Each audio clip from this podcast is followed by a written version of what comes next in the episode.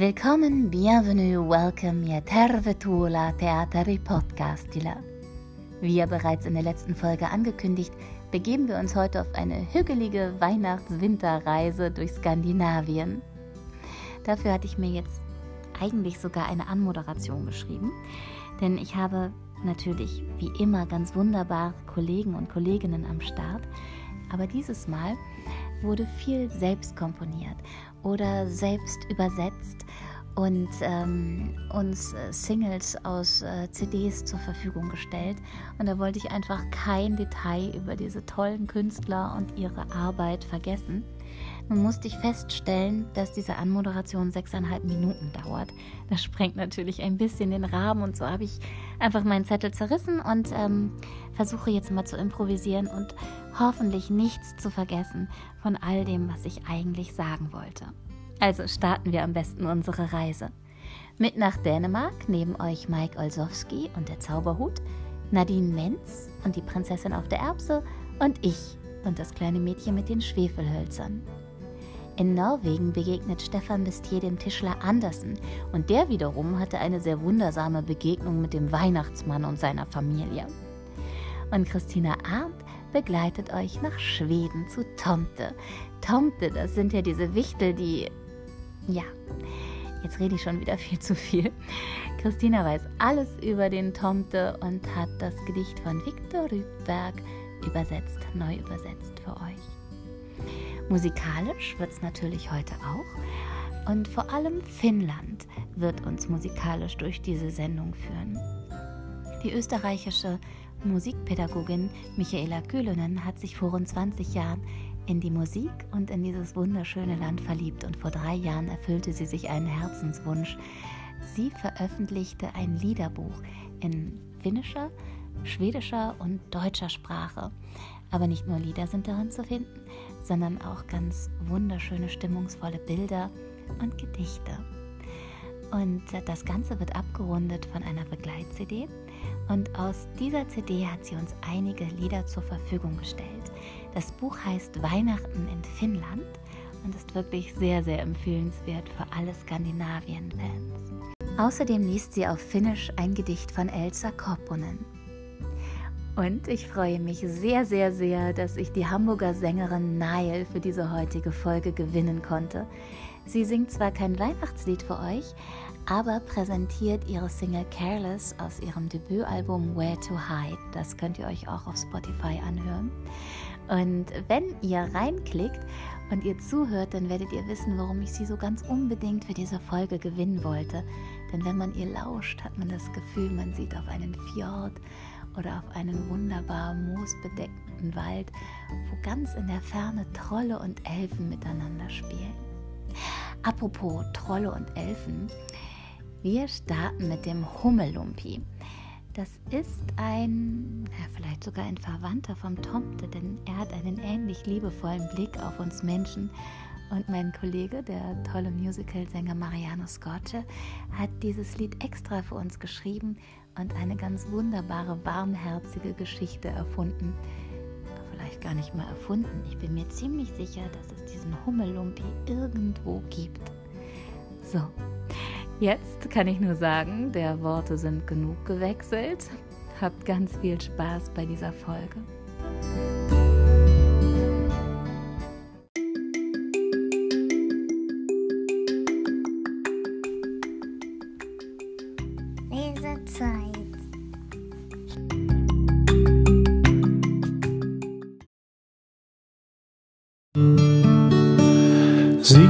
Ist ein kleiner Hummelumpi, den keiner sieht und keiner kennt.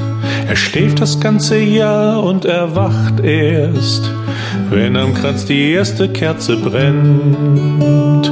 Weihnachten, Weihnachten, bald ist es soweit. Weihnachten, Weihnachten, ich bin für dich bereit. Er reckt und streckt seine kleinen Glieder, setzt dann seine Weihnachtsmütze auf. Er kann's kaum erwarten und er freut sich, Und ich glaub, ihr wisst doch schon worauf. Weihnachten, Weihnachten, bald ist es soweit. Weihnachten, Weihnachten, ich bin für dich bereit. Doch dieses Jahr ist irgendetwas anders. Er schnuppert, schaut herum und spitzt die Ohren. Die Menschen scheinen ihm nicht ganz so glücklich, eher ein wenig traurig und verloren. Aber es ist doch Weihnachten, Weihnachten, bald ist es so weit. Weihnachten, Weihnachten, ich mach euch dafür bereit. Siggi isst erstmal ein paar Kekse, das ist bei kleinen Hummelumpis so. Er macht sich auf den Weg und er sagt sie, bald schon werden alle wieder froh. Er schleicht um die Häuser, schlüpft durch jede Tür, berührt uns tief im Herzen und dann flüstert er zu dir. Siehst du auf dem Kranz die Lichter brennen? Siehst du dort am Himmel den hellen Stern? Dreh dich im Kreis, sag Kummelumpi, dann sind dir deine Liebsten niemals fern. Weihnachten, Weihnachten, bald ist es soweit. Weihnachten, Weihnachten, ich bin für dich bereit. Weihnachten, ja Weihnachten, bald ist es soweit. Weihnachten, ja Weihnachten, wir sind für dich bereit. Oh ja. Kennt ihr den Tomte?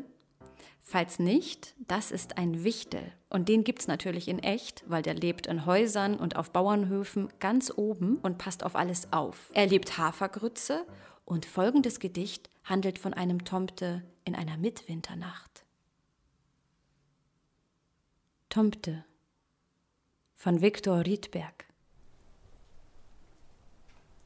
Die Kälte der Mitwinternacht ist hart. Die Sterne glänzen und funkeln. In stiller Stund ruht alles zart im leisen Hof im Dunkeln. Der Mond kreist leise seine Bahn. Der Schnee glänzt weiß auf Ficht und Tann. Der Schnee glänzt weiß auch auf dem Dach. Nur Tomte, der ist wach. Er steht am dunklen Scheunentor, ganz grau im Weißgeschneie, und schaut, wie viele Winter ach zuvor, hinauf zur Mondenscheibe. Schaut hin zur Tann, schaut hin zur Fichte bald, wie dunkle Mauern steht der Wald. Er grübelt über alle Wesen. Dies Rätsel will er lösen, fährt seine Hand durch Bart und Haar, doch schüttelt seinen Kopf mit Mütze und sagt, zu schwer dies Rätsel, oh ich Narr, ach das ist doch Grütze. Der Wichtel erhebt sich nun, muss schließlich seine Arbeit tun. Er stapft los und währenddessen versucht er, das Rätsel zu vergessen. Er geht zum Stall von Lamm und Schafen, sieht, wie alle brav drin schlafen. Im Hühnerstall ruht auch schon lange der Oberhahn auf der höchsten Stange. Der Karo in der Hundehüttes Stroh wacht auf und ist ganz froh, denn Tomte mag er leiden. Und Freunde sind die beiden. Dann lässt er sich nicht nehmen, ins Bauernhaus zu gehen, denn nach all der langen Zeit ehren die Menschen seinen Fleiß. Er schleicht sich in das Kinderzimmer, beglückt auf Zehenspitzen, immer. Denn das darf ihn keiner nehmen, die Kinderlein lieb anzusehen.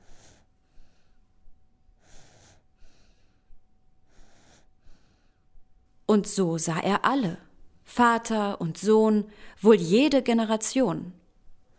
und fragt sich ganz beklommen, woher sind alle nur gekommen? Ahnen kamen und gingen dahin, in all den Jahren, nur wohin? Es kam des Rätsels Unglück mit all den Fragen wieder zurück. Er geht zum Grübeln aufs Scheunendach, wo er nämlich seine Wohnung hat. Es duftet oben ganz nach Heu, was sonst auch die Schwalben erfreut. Doch das Schwalbennest ist leer, aber nur bis zum Frühlingsblütenmeer. Dann kommt die Schwalbe bestimmt zurück mit ihrem Mann im Liebesglück. Dann singt sie ihre Reiselieder, wunderschön und heiter. Doch kommt des Rätsels Sinn nun wieder, und Tomte grübelt weiter. Durch einen Bretterspalt der Wand erstrahlt sein Bart im Mondesglanz. Er funkelt und strahlt und glänzt, doch Tomte denkt und denkt. Wald und Umgebung ganz aus Eis, das Leben eingefroren. Der Wasserfall nur plätschert leis, sachte zum Rauschen erkoren. Tomte lauscht, und dem Traume ergeben hört er das Leben. Er fragt sich, wohin es geht, wo nur die Quelle entsteht. Wo gehen die alle hin? Das Rätsel ist zu schwer. Ach, Grütze, es ist doch alles schwer. Die Kälte der Mitwinternacht ist hart. Die Sterne glänzen und funkeln. In stiller Stund ruht alles zart im leisen Hof, im Dunkeln. Der Mond kreist leise seine Bahn. Der Schnee glänzt weiß auf Ficht und Tann. Der Schnee glänzt weiß auch auf dem Dach. kann, wo kommen die Kinder überhaupt her? Nur Tomte Der ist wach. plötzlich wieder weg und dann sind da so kleine liebe Kinder. Aber wo geht das hin? Wo kommt es her? Die Quelle. Das Wasser hat ja auch eine Quelle. Ah, das Rätsel ist so schwer.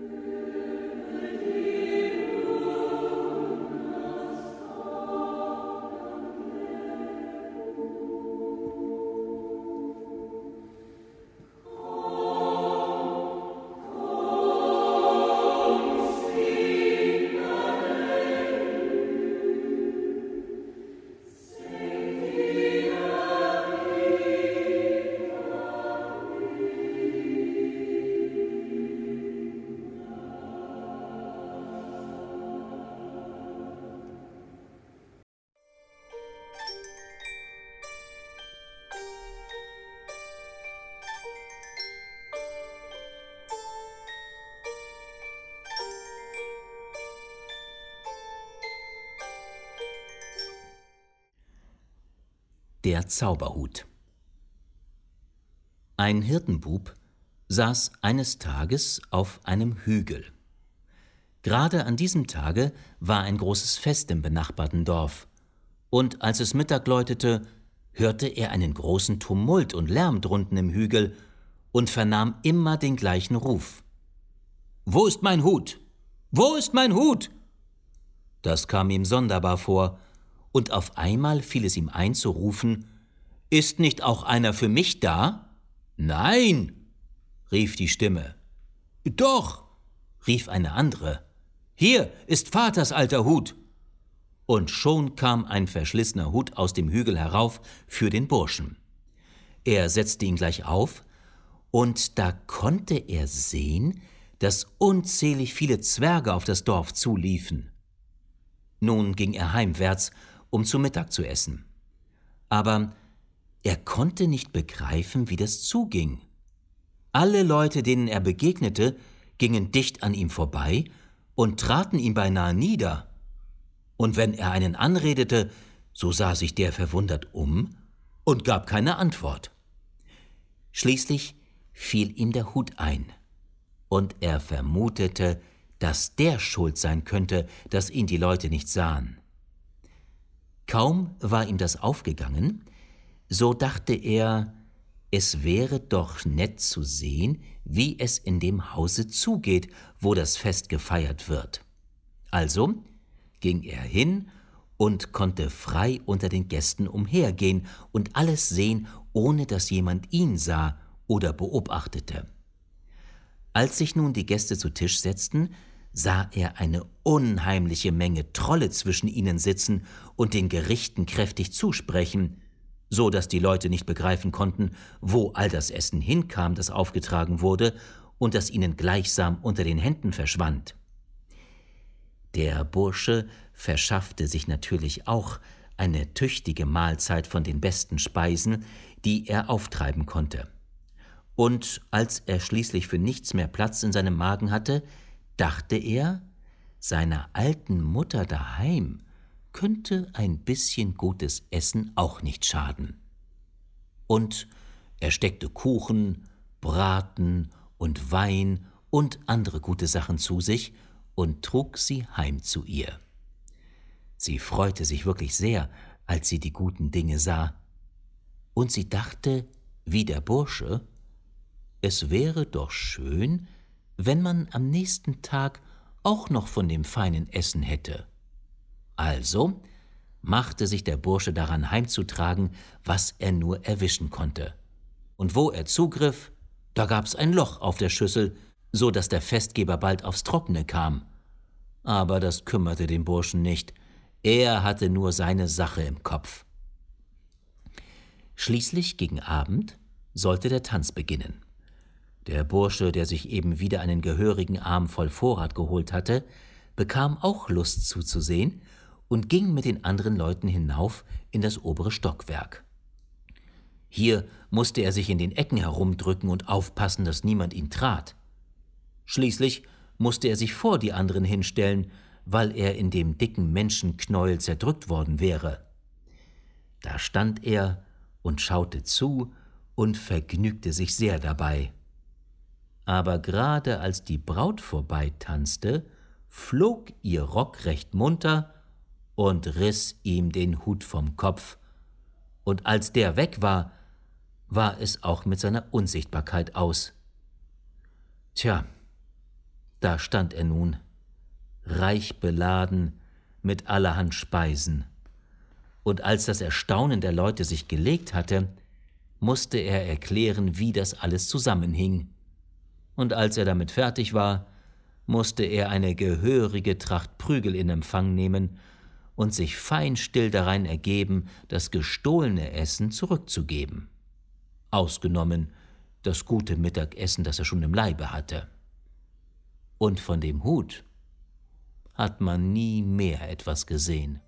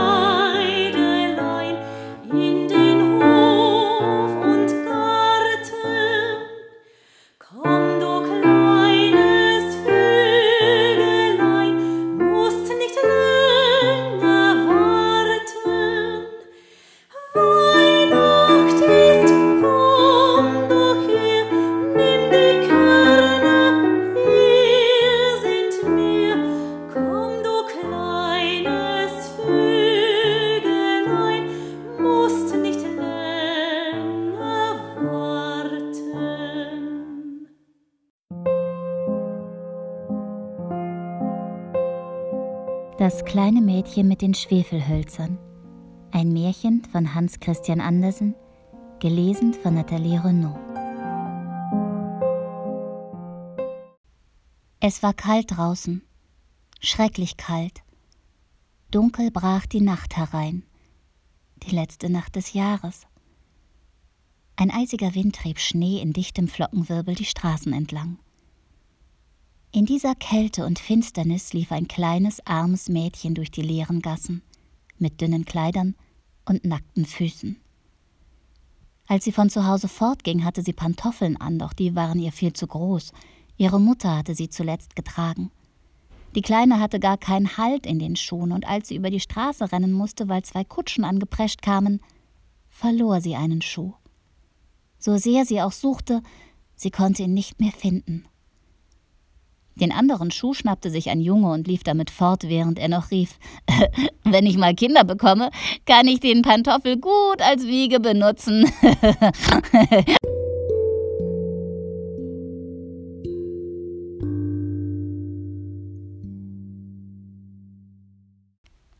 Weg war der eine Schuh, weg war auch der zweite. Da ging das Mädchen weiter mit bloßen Füßen, die waren vor Kälte rot und blau gefroren.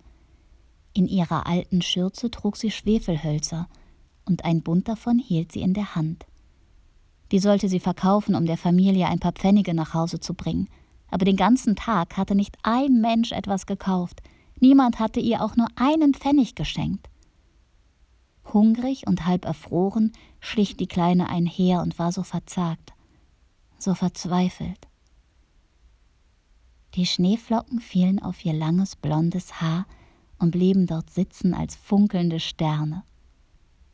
Kostbar sah das aus, silbern auf fließendem Gold.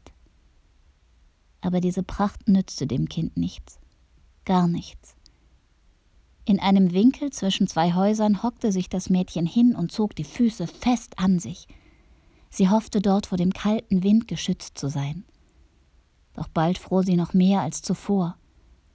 Sie wagte es nicht nach Hause zu gehen, sie hatte ja nichts verkauft und auch kein Almosen bekommen. Der Vater würde sie schlagen, und kalt war es auch daheim. Durch das Dach des Hauses pfiff der Wind, die Wände waren undicht, die Ritzen und Löcher notdürftig mit Stroh und Lumpen gestopft.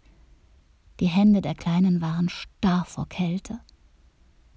Wie sehnte sie sich nach ein bisschen Wärme, und sei es nur die Wärme eines einzigen Schwefelhölzchens.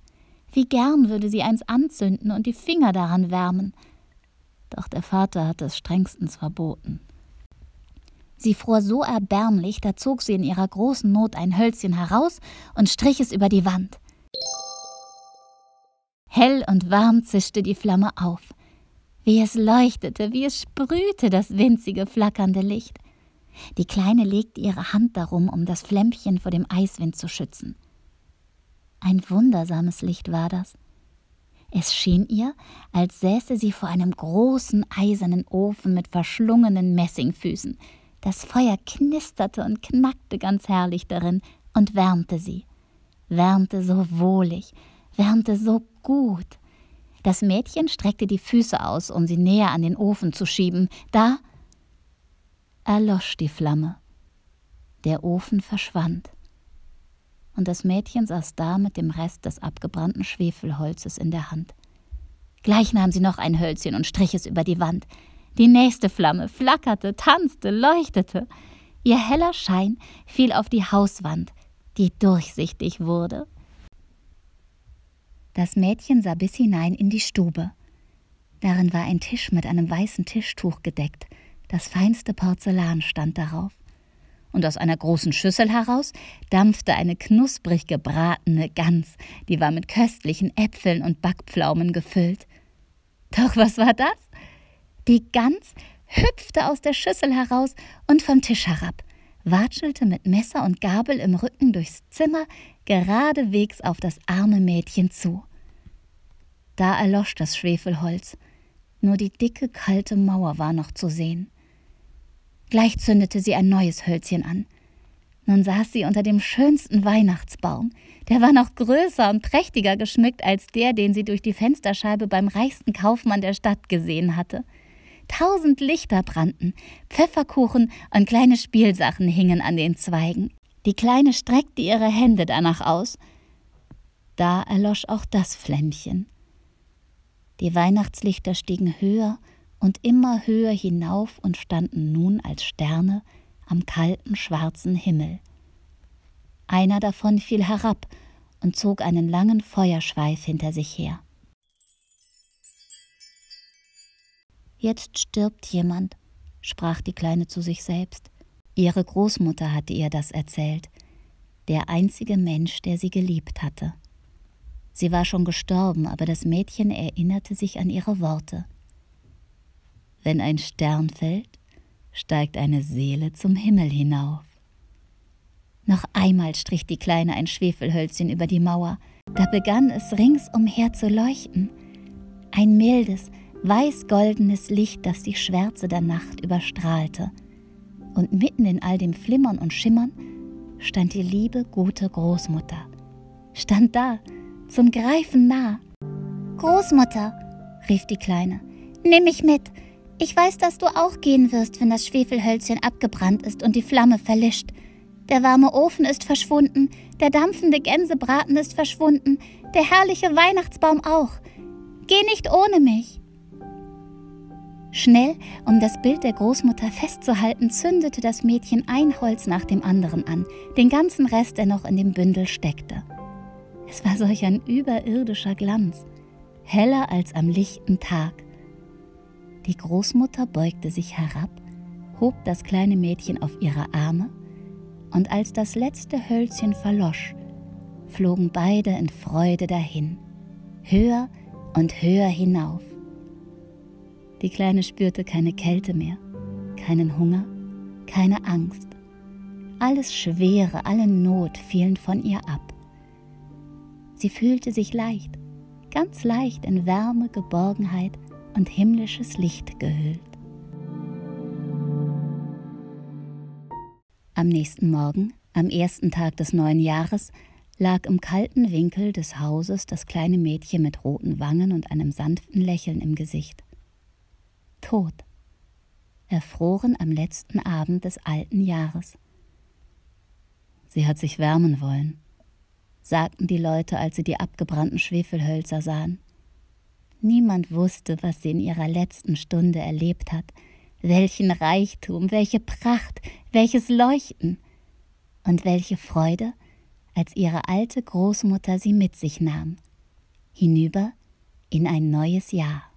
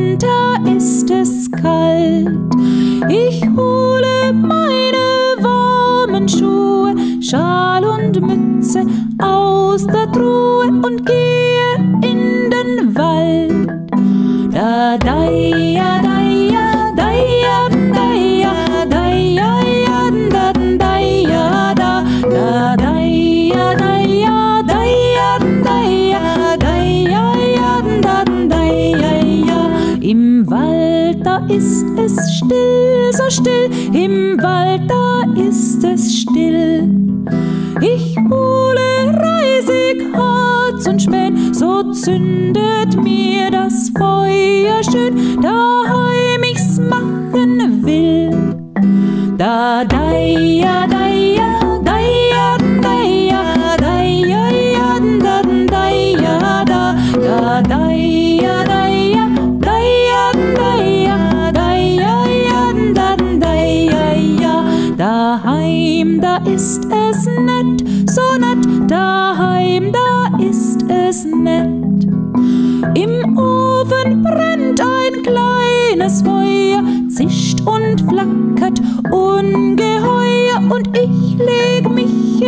ins Bett. Da, da, ja, da,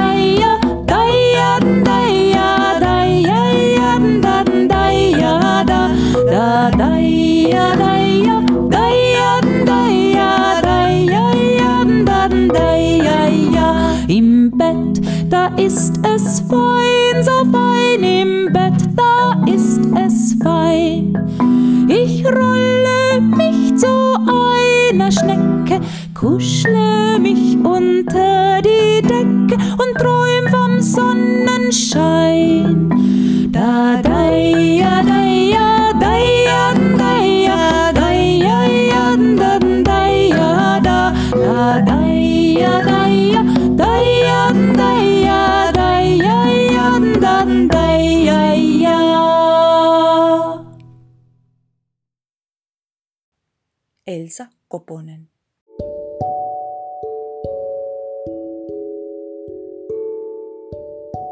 Tuiki ka on joulun tähtöset. Tuiki ka on joulun tähtöset. Kilpaa lasten tähtisilmäin kanssa. Kertokaa te joulun satua. Yhtä uutta, yhtä ihanaa. Mieltä vihtävää kuin muinen lasna. Helkykää on joulun laulelot, rinoista niin riimurikkahista. Säve soikon leiki leiskukoon, rinan riemuista se kertokoon. Mieltä vihtäin kuin muinen lasna. Kerran lopun satujoulun saa, suru sävelinä sumen taapi. Kerran silmän täyttä kyyneleet, virtavuolahinta tuskan veet. Siksi oi tähtisilmät, loistakaa. Strahlet hell, ihr Stern, strahlet hell, ihr Stern der Weihnachtszeit, glänzet grad so wie der Kinder Augen. Ach, erzählt die Meer der heiligen Nacht, die so wundersam sich zugebracht, die uns tröstet, wie dereinst als Kinder.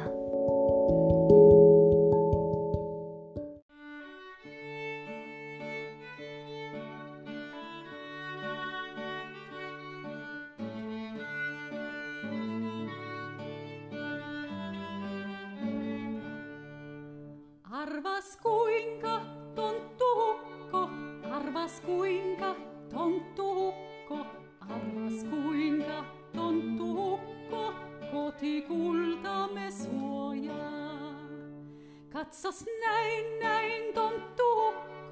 Katzas nein, nein, don't do.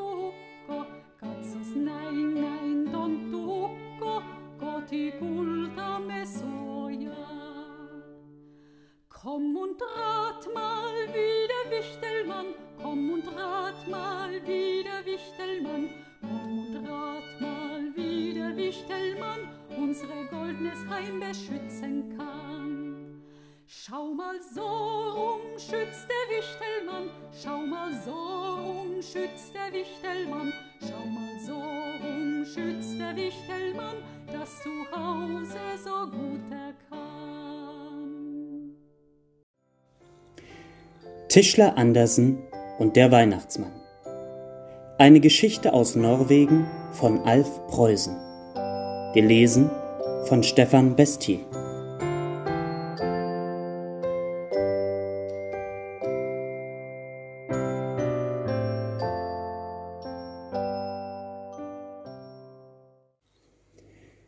Es war einmal ein Vater, der hieß Tischler Andersen. Er hatte viele Kinder, wie andere Väter auch, Und da es gerade Weihnachtsabend war, schlich er sich leise hinaus. Seine Kinder und Frau Tischler Andersen saßen unterdessen am Tisch und knackten Nüsse. Er wollte zu seinem Holzschuppen, denn dort hing seine Weihnachtsmannverkleidung. Auf einem Schlitten lag ein großer Sack mit Weihnachtsgeschenken. Tischler Andersen zog seine Weihnachtsmannverkleidung an und zog den Schlitten mit dem Sack obendrauf auf den Hof hinaus.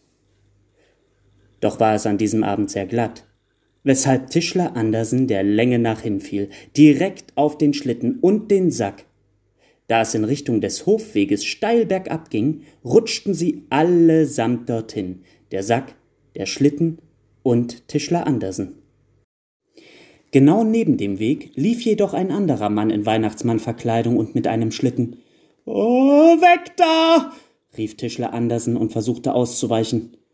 Doch da er hinter der Weihnachtsmannmaske fast nichts sehen konnte, stießen die beiden zusammen und landeten im Graben.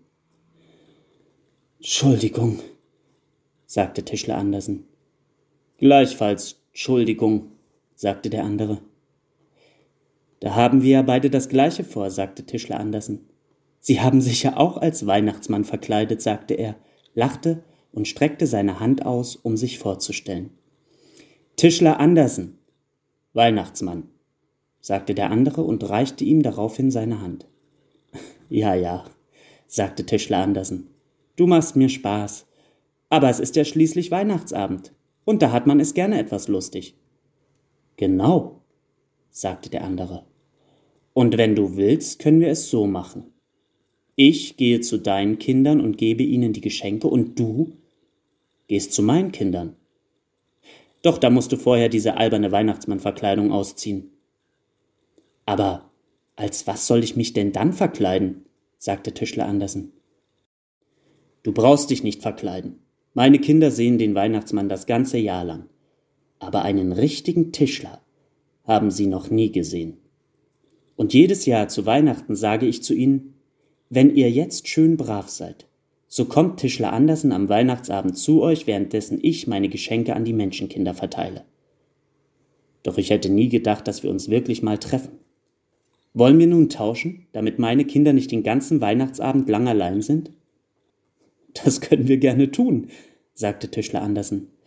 Doch leider habe ich keine Geschenke für deine Kinder. Geschenke? Sagte der Weihnachtsmann. Bist du denn kein Tischler? Äh, doch, sagte Andersen. Dann kannst du doch einfach ein paar Bretter und Nägel mitnehmen. Und ein Messer wirst du ja sicher auch haben, oder? Äh, doch freilich hatte Tischler Andersen ein Messer, und genügend Bretter und Nägel lagen im Holzschuppen. Nun kannst du einfach meinen Fußspuren in den Wald folgen, sagte der Weihnachtsmann. Dann nehme ich den Schlitten und deinen Sack und klingel bei euch. Du wohnst doch in der zweiten Etage, oder? Ja, sagte Tischler Andersen. Und so kam es, dass der Weihnachtsmann hinauf zum Haus des Tischlers und Tischler Andersen in den Wald ging. Er musste nicht sehr weit laufen, nur an zwei Tannen, einem Stein und einem Baumstumpf vorbei, hinter dem er schon drei kleine Zipfelmützen erblickte. Da kommt er, da kommt er, riefen die Wichtelkinder und liefen voraus zu einem vom Wind gefällten Baum, dessen Wurzeln in den Himmel ragten. Als Tischler Andersen diesen auch erreichte, stand dort auch die Frau des Weihnachtsmanns. Jetzt kommt der Mutter. Jetzt kommt Tischler Andersen, schau nur. Ist er nicht groß? Nun, nun, Kinder, man sollte meinen, ihr habt noch nie zuvor einen Menschen gesehen, sagte die Frau Weihnachtsmann. Aber Sie haben noch nie einen echten Tischler gesehen, rief Andersen. Bitte komm doch rein, sagte Frau Weihnachtsmann und hob einen Zweig an. Andersen beugte seinen langen Rücken und kroch unter dem Zweig hindurch. Er kam in eine kleine Stube mit Steinboden, Baumstumpf, Stühlen und Moosbetten mit Decken aus Preiselbeerhalde. Im kleinsten Bett lag ein kleines Kind, und in der Ecke saß ein alter Wichtel und nickte mit dem Kopf. Hast du das Messer mit? Hast du Bretter und Nägel dabei? quengelten die Wichtelkinder und zerrten und zogen an Tischler Andersen. Immer mit der Ruhe. Andersen muss doch erst mal hereinkommen dürfen, bevor ihr anfangt herumzuquengeln, sagte Frau Weihnachtsmann. Setz dich, Andersen. Sind hier fremde Wichtel? hörte man den alten Wichtel aus der Ecke rufen. Es ist Andersen, der Tischler, rief Frau Weihnachtsmann in sein Ohr. Er ist so alt, der Großvater. Er schafft es nicht mehr, vor die Tür zu gehen. Du solltest zu ihm hinüberlaufen und ihn grüßen. Das freut ihn. Da ging Andersen hinüber, begrüßte den alten Wichtel und nahm seine Hand. Es war, als ob er ein Stück Rinde angefasst hätte. Nun musst du dich aber endlich setzen, Tischler Andersen, sagten die Kinder. Weißt du, was du mir machen musst? sagte das größte Wichtelkind und lachte mit einem Zahn. Du musst mir einen Schlitten machen. Kannst du das? Einen kleinen Spielzeugschlitten? Ja, da muss ich mal schauen, sagte Andersen zögernd. Doch es dauerte nicht lange und der Schlitten war fertig. Jetzt bin ich dran, sagte der mittelgroße Wichtel. Es war ein kleines Mädchen mit abstehenden Zöpfen. Was willst du haben? fragte Andersen. Ein Puppenbett, sagte das Wichtelmädchen. Hast du denn eine Puppe? fragte Andersen. Nein, aber die Kinder der Waldmaus dürfen ab und zu zu mir kommen. Und mit den Kindern der Eichhörnchen darf ich Puppe spielen, so oft ich will. Die finden das toll. Mach ein Puppenbett. Und so schnitzte Andersen ein Puppenbett. Und was willst du haben? sagte er zu dem kleinsten Wichtel, der verlegen herumstand und drei Sommersprossen auf der Nase hatte. Hm, weiß nicht, flüsterte der Junge. Doch natürlich weiß er es. Er redet von nichts anderem, sag es nur, riefen die anderen Kinder. Einen Kreisel, flüsterte der kleine Junge. Na, den sollst du bekommen, sagte Andersen und machte einen Kreisel. Jetzt musst du auch noch etwas für Mutter machen, quengelten die Kinder. Frau Weihnachtsmann hatte die ganze Zeit dabei gestanden und etwas hinter ihren Rücken verborgen. Psst, Kinder, sagte Frau Weihnachtsmann. Sag nur, was ich machen soll, sagte Andersen. Ja, sagte die Frau und zeigte, was sie hinter ihrem Rücken verborgen hielt. Es war ein Kochlöffel. Aber der war so alt und zersplittert und hatte einen so großen Riss, dass man damit auf alle Fälle keine Suppe mehr essen konnte. Glaubst du, du kannst den hier in Schuss bringen? Hm, machte Andersen und kratzte sich mit dem Zimmermannsbleistift, den er immer hinter dem Ohr hatte. Da mache ich dir wohl besser einen neuen Kochlöffel. Und so nahm er ein schönes Stück Wurzel, das er neben der Tür fand, und schnitzte einen neuen Kochlöffel für Frau Weihnachtsmann. Und als er damit fertig war, suchte er sich ein gerades Stück mit einem Haken am oberen Ende. Er setzte sich und begann auch daran herumzuschnitzen. Die Kinder quengelten und fragten, was er denn da mache, aber Andersen sagte nichts. Als er fertig war, war aus der Wurzel ein schöner Stock geworden.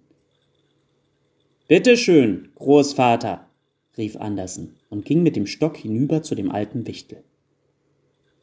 Danach sammelte er noch alte Holzreste zusammen und bastelte aus ihnen eine kleine Bachstelze, die er über das Bett des kleinsten Wichtels hang.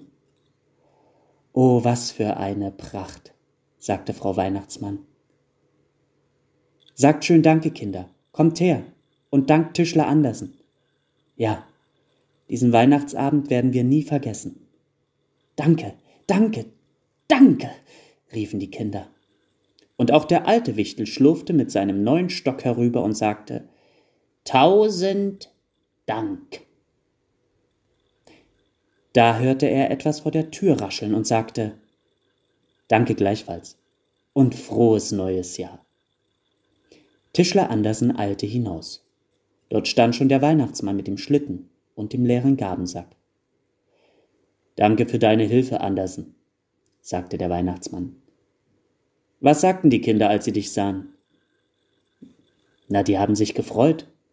Und nun warten sie nur noch darauf, dass du heimkommst, denke ich. Wie war es denn bei dir? Hat sich mein Kleinster nicht vor dir erschrocken? Ganz im Gegenteil, sagte der Weihnachtsmann. Er dachte, du wärst es. Schaut, hab Papa gefangen sagte er die ganze Zeit. Nun sollte ich schnell nach Hause gehen, sagte Andersen.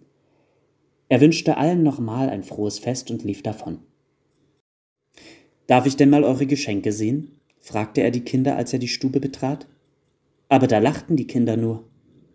Du hast die doch schon vorher gesehen, als du Weihnachtsmann warst. Nein, ich war bei den Wichtelkindern und habe für sie Geschenke geschnitzt, sagte Andersen. Aber dies glaubten ihm seine Kinder natürlich nicht. Ja, und so kam Andersen nach den Feiertagen zu mir und bat mich, diese Geschichte aufzuschreiben. Und das tat ich.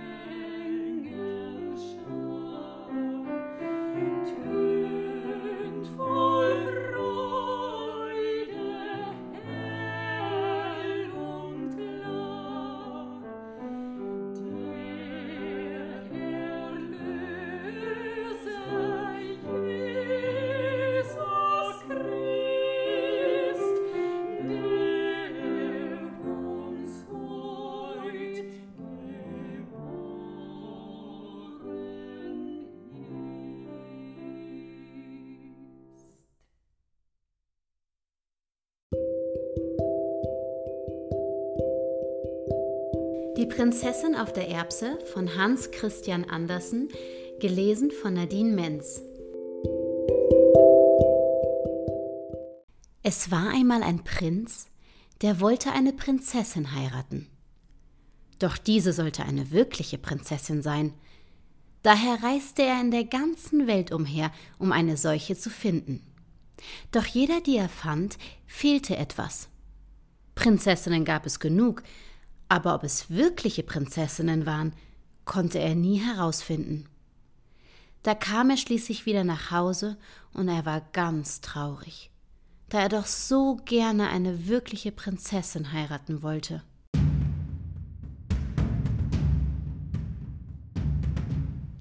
Eines Abends zog ein furchtbares Unwetter auf. Es blitzte und donnerte, der Regen stürzte herab und es war ganz schrecklich. Da klopfte es an das Stadttor und der alte König ging, um aufzumachen. Es war eine Prinzessin, die draußen vor dem Tor stand. Aber wie sah sie vom Regen und dem bösen Wetter aus? Das Wasser lief ihr von den Haaren und Kleidern herab, lief in die Schnäbel der Schuhe hinein und zum Absatz wieder hinaus. Sie sagte, dass sie eine wirkliche Prinzessin wäre. Ja, das werden wir schon erfahren, dachte die alte Königin aber sie sagte nichts. Sie ging in die Schlafkammer hinein, nahm alles Bettzeug beiseite und legte eine Erbse auf dem Boden des Bettes. Dann nahm sie zwanzig Matratzen und legte sie auf die Erbse. Anschließend nahm sie noch zwanzig Daunendecken und legte sie oben auf die Matratzen. Hier sollte nun die Prinzessin die ganze Nacht überliegen. Am Morgen wurde die Prinzessin auf der Erbse gefragt, wie sie geschlafen hätte.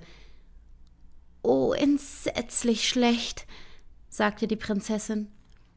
Ich habe fast die ganze Nacht kein Auge zugetan. Gott weiß, was in meinem Bett gewesen ist. Ich habe auf etwas Hartem gelegen, so dass ich am ganzen Körper ganz grün und blau bin. Es ist ganz schrecklich. Da freute sich die Königin, denn daran konnte man sehen, dass sie eine echte Prinzessin war. Denn sie hatte durch zwanzig Matratzen und zwanzig Daunendecken die Erbse gespürt. So feinfühlig konnte niemand sein, außer eine echte Prinzessin. Da nahm sie der Prinz zur Frau, denn nun wusste er, dass er seine Prinzessin gefunden hatte. Und die Erbse kam auf die Kunstkammer, wo sie noch heute zu sehen ist, wenn sie niemand gestohlen hat. Seht, das war eine wirkliche Geschichte.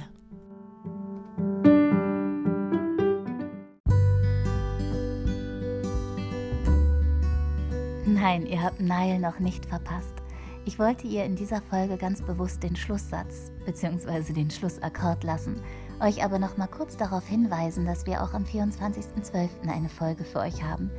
Und vielleicht verkürzen und versüßen wir euch ja somit ein bisschen die Wartezeit, bis das Christkind oder der Weihnachtsmann kommt. Nun geht's aber weiter mit Nile. Die Hamburger Sängerin hat in Holland Jazzgesang studiert und stand unter anderem für Tim Bensko auf der Bühne. Jetzt hat sie ihren ganz eigenen Sound gefunden. Ja, man hat das Gefühl, eine entrückte Elfe singt und gleichzeitig denkt man, oh nein, könnte aber auch eine meiner besten Freundinnen sein und wir sitzen in der Küche zusammen und reden über Gott und die Welt. Ich würde mich wirklich sehr freuen, wenn ihr in dieses zauberhafte Debütalbum Where to Hide reinhören würdet. Und jetzt bekommt ihr schon mal einen kleinen Vorgeschmack mit Careless. Und nicht vergessen, die ganze Welt ist Bühne.